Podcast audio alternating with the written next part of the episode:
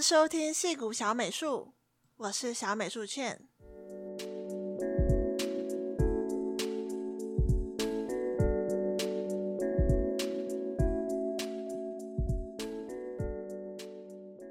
今天想跟大家聊聊我大概的一个职业历程。前几个礼拜，我别组的同事在 Slack 上私讯我，问我一些问题。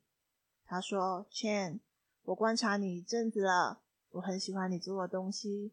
其实呢，我是想要加入美术团队的。我想做 artist，但一直无法加入。不知道你是否有时间跟我聊聊，你是怎么走到今天的？你花了多久的时间？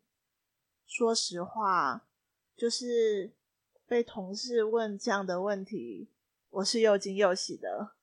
虽然不时也会有人在 Discord、LinkedIn、脸书社团或是 R Station 上问我问题，但都是学生或是完全没有入行过的人。我被同事询问做 Information Interview 还是第一次。一来呢，我觉得我并不够资深；二来我们是同事，虽然在不同的组，分属不同的专业，但是呢。职业程度是差不多的，但我还是呢跟他聊了我大致的职业历程，还有平时是怎么自学的。他最后跟我说不知道该怎么感谢我，我给了他莫大的鼓励。他说他先前很难想象，我也曾经是跟他一样的情况。现在他觉得他也做得到，只是大概需要一些耐心。听到他这么说的时候，我真的真的非常开心。我去回想前些年的一些职业历程，我真心认为我是一个非常幸运的人，在一些转折点上遇到了影响我自身的人，如果没有他们，绝对不会有现在的我。在第一期节目有提到，我当时因为一个社交游戏公司的面试。然后决心呢，要走游戏美术这个领域。那时是我在美国念书的第一年的最后一个学期。哎，现在去回想，我也觉得那是我自己最燃烧生命的一年。那时候的人生很简单，就是三点一线，不是在家里，就是在学校，不然就是去超市买菜。当时我英文不够好。上课就算非常用力、非常仔细的听，也大概只能听懂大约七成左右。当时课程呢，很多都是着重在像是艺术思考啊，或是美术原理等。软体的话，就是老师大部分都带的非常快。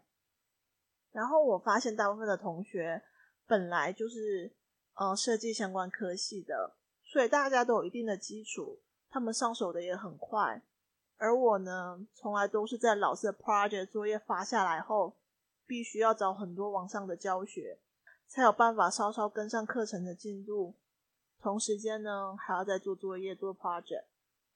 那时候我每天平均，嗯，就是也包含假日一起计算的话，嗯，平均一天至少花十到十二小时在 CG 的学习上。当时除了上课做 project 外，我也在找暑假的实习，就是那些游戏美术相关的实习。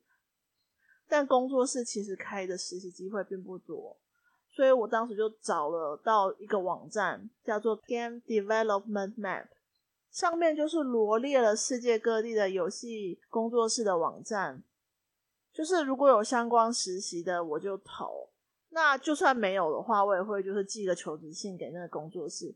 前前后后我应该寄了至少三百封还是两百多封，我忘记了。反正就是，反正就还蛮多的。那当当时呢，其实有拿到一些面试，不过我至少有九成五的面试都被我搞砸了，因为我当时甚至常常就是连面试题目都听不懂。然后现在去回想的话，都会觉得当时太紧张，英文不好，甚至常常答非所问。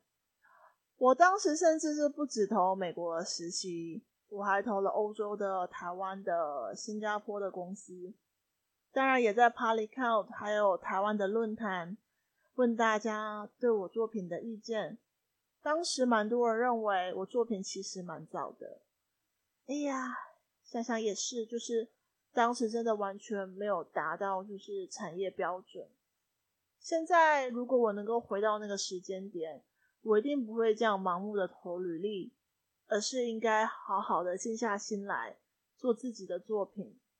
后来我还是有拿到三个不知心的实习 offer，这其实在美国是违法的，但我还是挑了一个比较感兴趣的。而当时那个实习经验其实并不是很好。而去年在 LinkedIn 上有个女生发私讯问我，就是对这类不知心实习的看法。当时我给她的建议是，就是你一定要去有自己作品的工作室，然后一定是要有薪水的实习。一般来说，这样实习的，嗯，就整个品质会比较好，然后你也会感觉到被尊重。当时除了每天在学习 CG 里载浮载沉外，我当时还时常跟远在台湾的当时的 男朋友吵架。他。当时做了一些决定，就是偏离了过几年后他会一同到美国的计划。他认为我回台湾有什么不好？我们还是能够拥有他所期待的那种平淡踏实的幸福。哎，我十几岁就认识了他，我们交往的过程非常崎岖，分分合合了无数次。当时大概总共在一起了六七年，我大部分的人生都有他的参与。当时那半年，我思考了很多问题。如果我回到台湾，我去想象过了二十年后我会是什么样子。我想，我一定会不断的幻想，如果当时我没有离开美国，那人生会不会不一样？所以当时我意识到，这是一段破碎的感情，或是一个破碎的家庭之间的选择。我最后选择分手，在美国待下来。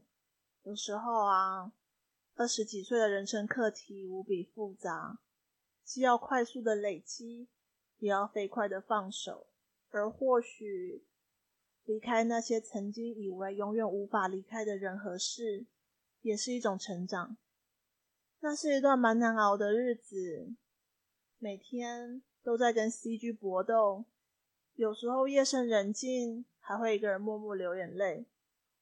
我印象很深刻，是有次在 lab 实验一个 Maya 的材质，我试了二十几次都没有结果，已经半夜四点了，挫折感跟体力都达到临界点。我想想，觉得自己该回去了，一走出 lab。刚刚下了一场大雪，旧雪堆叠，新雪还默默飘下。铲雪车那时才四点还没有来，我走每一步都非常的艰辛，一不小心还会陷在深深的雪里。有很长的一段时间，我觉得寂寞就是这种颜色，无边无际的白。也有次。不知道是不是长期精神紧绷太久了，就我有一天忽然起床，就感觉到世界都天旋地转的。于是我又躺回床上休息了一下，但是再站起来还是一样晕眩到不行，就觉得整个世界都在打转，那种感觉真的是很可怕。好，我记得我当时整整躺了两天，这种晕眩感才慢慢消失。于是我后来就马上去看了校医。他跟我说啊，这是我太过疲劳的关系，还小小警告我说这是过劳死的前兆哦。所以啊，我想我们不管做什么，健康都是最重要的，没有健康就什么都没有了。那那那些日子呢？其实我现在去想，就是一连串的难关与动荡吧，也是头一次有这种非常奇特的孤寂感，就是。独处是那么自然的一件事情，但又伴随着对未来的恐惧。你就只感受到，就是真的是我现在在转换的这个领域、这个专业，跟我自己，就是那种是那种非常奇特的感受，我我蛮难形容的。也还好，在那个时候有一个同学陪伴我，因为我们刚好呢都选择 3D 的方向，然后都不时呢会在 lab 做东西，于是我们两个就慢慢熟人起来。他真的是一个很特别的人。大学时呢念的是工业设计，但是在念大学时发现自己对音乐很感兴趣，于是他加入乐团做吉他手。后来做了几年，觉得音乐这条路可能不适合他，于是他做了车业相关的工业实习设计，并且在汽车相关领域做了两年的工业设计师。但他后来发现，汽车工业领域在设计方面似乎已经到达了一个瓶颈，所以呢，他说能够做的创新空间很小，他觉得能够探索、能够感到有成就感的地方，在汽车工业设计领域已经到达某种局限了，所以他说他后来又想做游戏美术，这也是呢，为什么 他会变成我的同学。我在他身上啊，真的学到了很多很多事情，就是他是个活得非常用力、非常认真的人，却又那么自在。他告诉我说，他只做让他感到快乐、充实的事。只让跟他感到快乐、有正能能量的人相处。他活得很简单、很单纯。我记得有一次啊，我们一起在我们家做 project，他就把我书柜上的书，就是这是一本 Blizzard 的的画册，就拿下来，然后有点戏谑跟我说：“你看啊，这就是我们以后要工作的地方。”他就是这样子一个，嗯，对自己充满自信的人。而他的这种自信也影响了我。你有没有想过啊？就是如果你的人生是一场电影，有什么场景是在电影里特别重要的呢？或是电影的转捩点，或者是会被拉大做特写的地方？记得有次上网课，我们一起走到停车场，要各自回家。我们聊到一个同学在课堂上说，如果要进入这个领域，必须要有人脉。然后我就在那边自言自语说，我英文又不好，我也不擅长建立人脉，我总觉得未来特别困难。然后当时他听完我说这些，他就告诉我说，你知道吗？有些人自己做不到。就会去告诉其他人说你也不行，或是什么你必须要人脉这种，你要把自身命运交给他人的东西。他就问我说：“你以后毕业想做什么？”我说：“很简单啊，我现在只期待就是我能够用 CG 养活自己。”好，他马上就笑了，他就说：“你也太小瞧你自己了。”你就没有想过要有你自己的工作室吗？我当时就是马上反驳说：“怎么可能？”只见他当时摇摇头说：“你只是没有看到你自己的潜力罢了。”这段话就是对我来说是很大的鼓励，也影响我很深，也是支持着我在早期那些有点混乱的日子。能够继续走下去的一个原因。后来呢，他成为一家知名广告公司的 3D 部门主管。我知道啊，他不管在哪里，都会活得很精彩。第二个我要深切感谢的人是我的爸爸。那时我在美国念书第二年，我就快毕业了，可是始终我都找不到一个像样的实习。当时一个正大的学姐告诉我，在美国有像《世界日报》啊这样子的一些，就是其他的华文媒体，那些华文媒体有非常多正大的学长姐。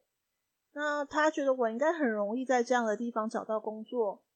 当时我跟爸爸说，我这样一直找不到工作，或许我应该去问那些在华文媒体的正大学长姐。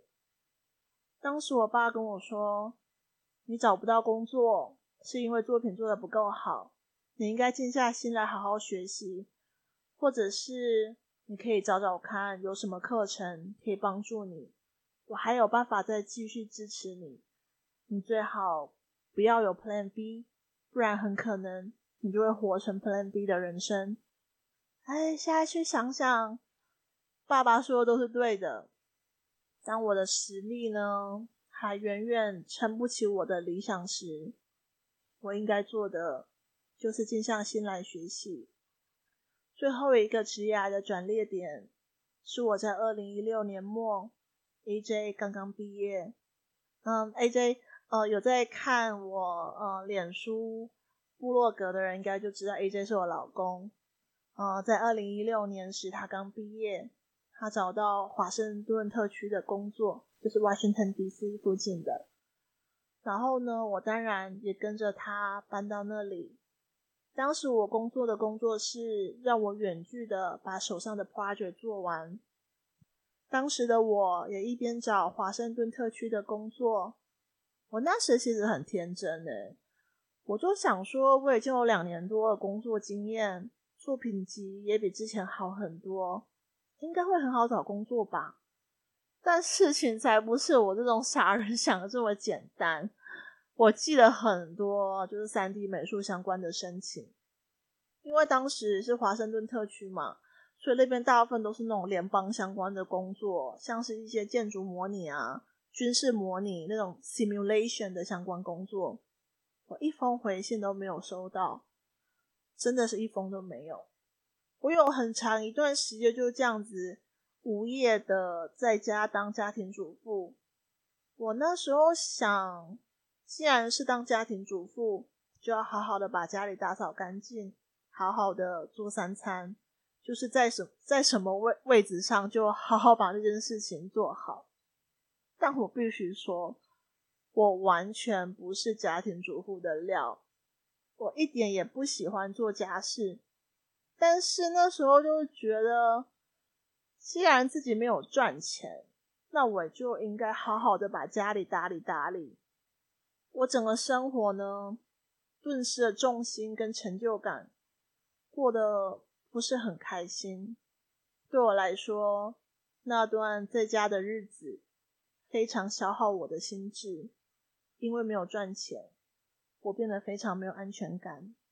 虽然 AJ 从来没有跟我分过银行账户，我们两个人的财务状况也是完全透明的。我们两个人本来就有共识，所有财产都是共有的。他也从来没有嫌过，就是我当时并没有赚钱，但我就是怎么说，就是过不了自己心里那一关吧。就是我就变得连一点点小事都会跟 AJ 争吵。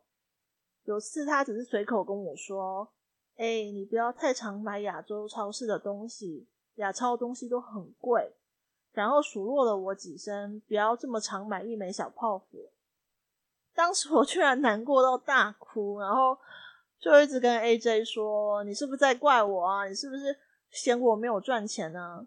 AJ 当时就一副很无奈的样子，他就一直安慰我，然后就说：“我完全没有这个意思。”他说呢，他说：“我以前也会跟你检讨家里怎么用钱的，可是我从来没有看过你这么大的反应。”当时我真的就感觉我我是是忧郁症要复发了嘛，然后就想说这样下去也不是办法，加上当时我认识的人。就建议我说，或许你可以到超市打工，做做收银员也好啊，总不要一直待在家里。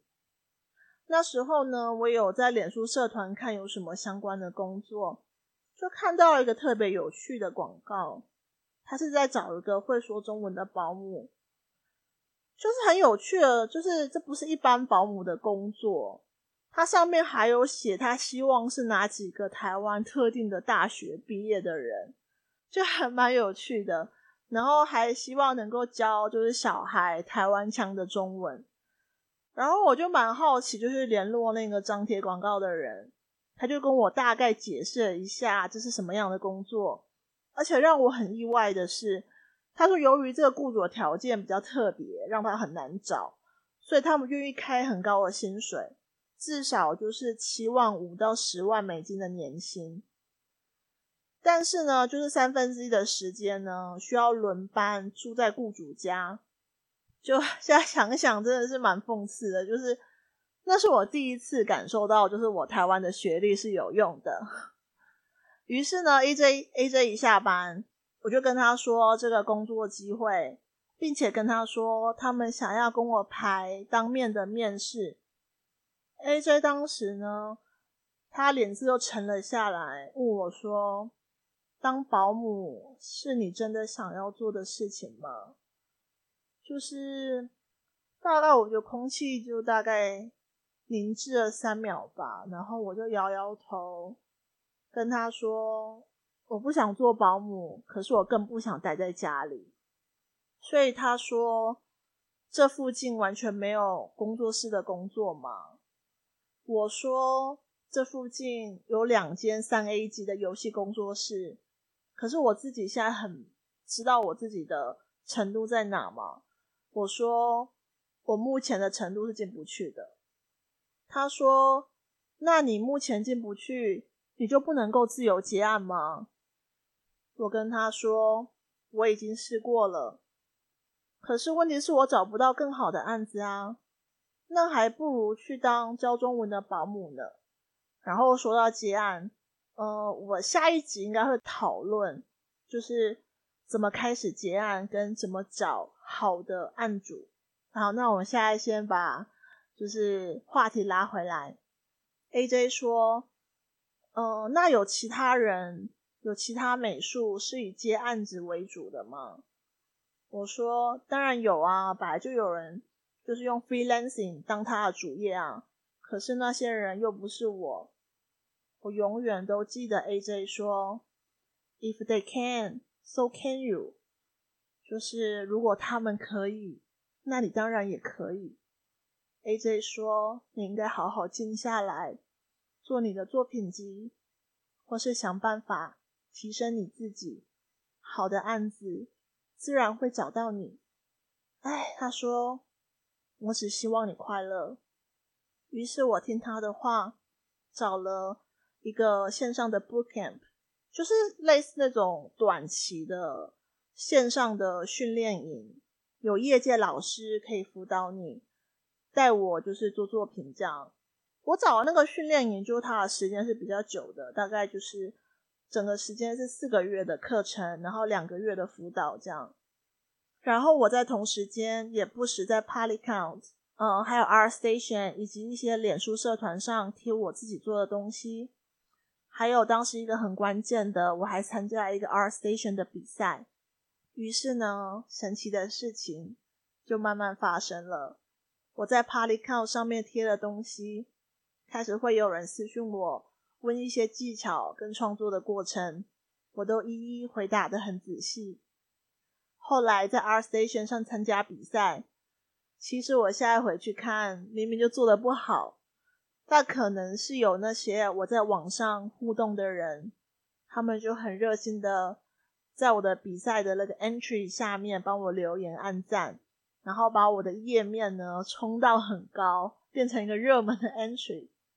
这样呢，就让更多人看到我的 R Station profile。然后有天，我的 email 就忽然躺着一封 Clinton 寄给我的信，他问我有没有兴趣接案子。就我当时真的很惊讶，就是整个又惊又喜的。就是由于 Clinton 是我们业界还蛮有名的一个场景美术，所以我真的很意外会收到他的信。然后在这个 Clinton 的信不久之后，我还收到 Adobe 的邀请信，也是让我非常开心。然后整个生活重心呢，也慢慢回到了正轨。后来在二零一八年，AJ 决定要到戏谷工作，他认为我比较难找工作，所以由我先找。我找到了，再跟他一起搬过去。那那之后。都是故事的一部分了。这些年呢，我真的很感谢 AJ 在我身边。我觉得他带出了我最好的自己。像我最近呢，在学，呃，就是在即时 3D 里面的 shading language，就是有点像是那种需要点程序的那种编程。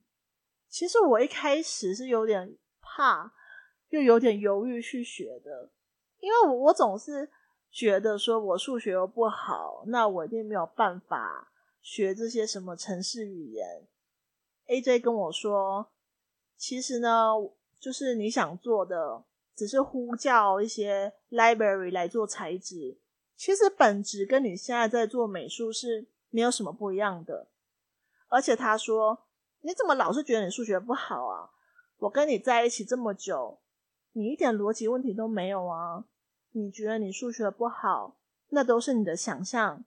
你觉得你可以，或是你不行，你都是对的。”所以我后来真的就。最近学了一阵子，嗯，我只能说他是对的。今天呢，就跟大家分享我大概的职涯历程到这里。嗯，我这边觉得有四点 take away。嗯，第一点呢，如果可以的话，不要给自己 plan B，不然你的人生很容易走成你不想要的样子。第二，跟能够带给你正能量与自信的人在一起。你永远都不知道自己有多少潜能。第三，如果目前的实力还没有办法支撑自己想做的事，那就静下心来好好学习，好好充实自己。第四，做自己喜欢的事，并且有耐心，给岁月一点时间，把想要的事物带到你的身边。那让我们休息一下。音乐过后，我会分享最近对 NFT 区块链数位美术作品交易市场的观察。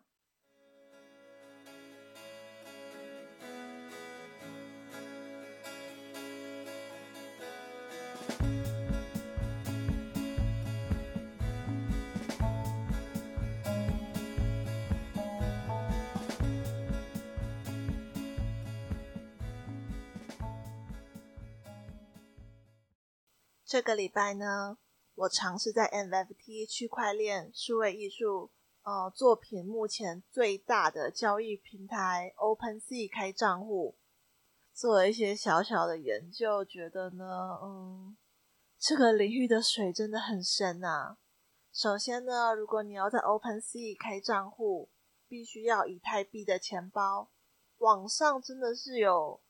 就是各种五花八门的钱包服务可以开，然后呢，我就是选了比较方便的，可以直接在 Chrome 浏览器上有插件的 MetaMask 钱包服务，然后呢，再把你的 MetaMask 上的钱包跟 OpenSea 做一个连接，那这样呢，就算开好了账户，就可以上传你的作品做贩卖了。嗯，我最近呢、啊。在论坛上发现一件很有趣的事，就是呢，对 MFT 这个事情，网上的 3D 美术一般分成两派。有一派人提出说，为什么现在在 MFT 市场上卖的风风火火的作品，其实并没有什么技术含量啊？他们提出说，里面有一些就是做的很简单。像是一些很简单的球啊，然后用一些奇奇怪怪的方式转来转去，就就就他们来看，就是看起来很粗糙嘛。为什么能够拍卖这么多钱？反而呢，是我们目前在这个娱乐产业业界比较有名的美术，他们的作品反而乏人问津。到底为什么？为什么？就有很多人都在问。其实呢，我觉得这个现象还蛮有趣的。其实就是纯艺术 （fine art） 跟商业美术 （business art） 他们之间应该说是一种有点互相抵触又角力的关系吧。就是纯艺术对于我来说呢，就是创作者纯粹呃抒发他自己的内心，不用去管。背后是否需要有任何商业行为？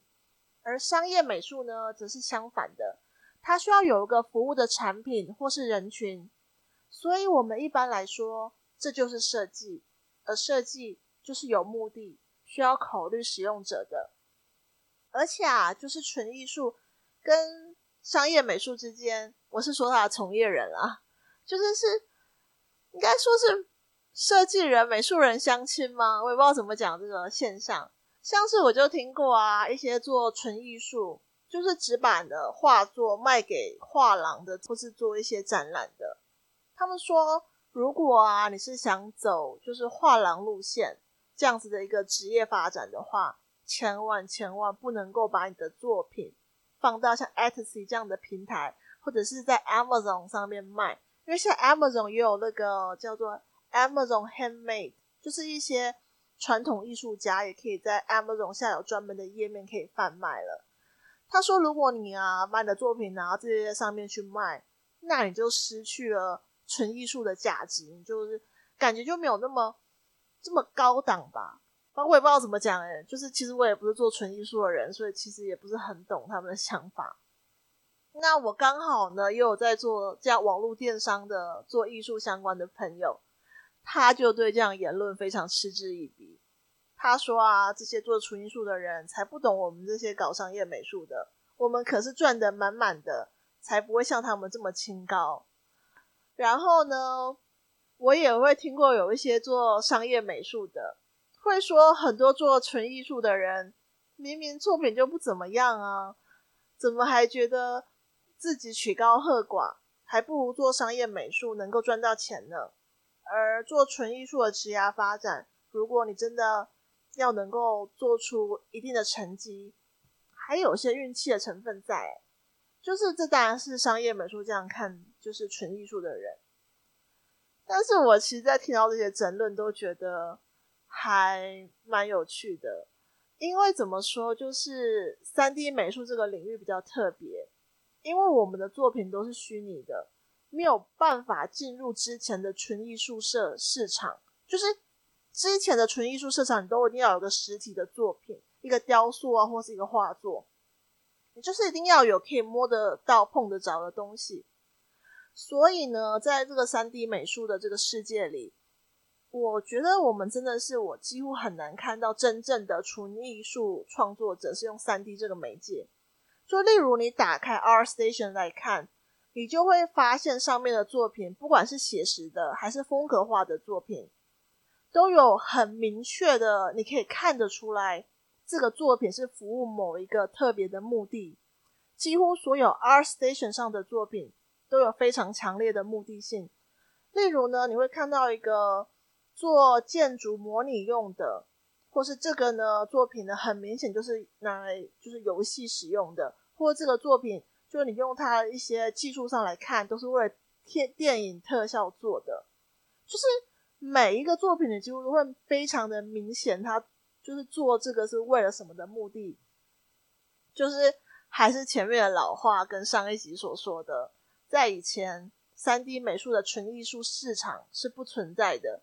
只有做商业美术，哎，说难听一点，就是你做三 D 就一定要做，呃，商业美术，你才有钱可以拿啦，就是这个意思。而在 NFT，就是这个区块链数位艺术市场，正好打破了这个限制，能够赋予数位艺术呢，就是它有所谓的稀缺性、唯一性，也可以说这是非常崭新的创造了一个全新的市场。所以我就观察一些呢，在这个三 D 数位艺术市场卖的很好的作品，例如说有一个艺术家叫 Beeple，他的作品就非常特别，他是用三 D 作为媒介，但是呢，他有非常强烈的个人风格，然后他大部分的作品可能都是反映一些，例如说是讽刺一些世界乱象啊，就是或是你就看了那个一幅，就像一幅画，只是用三 D 做的，然后他有。很高的艺术感跟艺术价值，有非常强烈的独特性，跟我之前在 R Station 上看到大部分作品都不一样的，而这样的作品才是能够在目前 NFT 市场受到欢迎的。所以，就是与其像是某些人去批评说这些作品可能没有什么技术性啊，或者是说没有办法应用。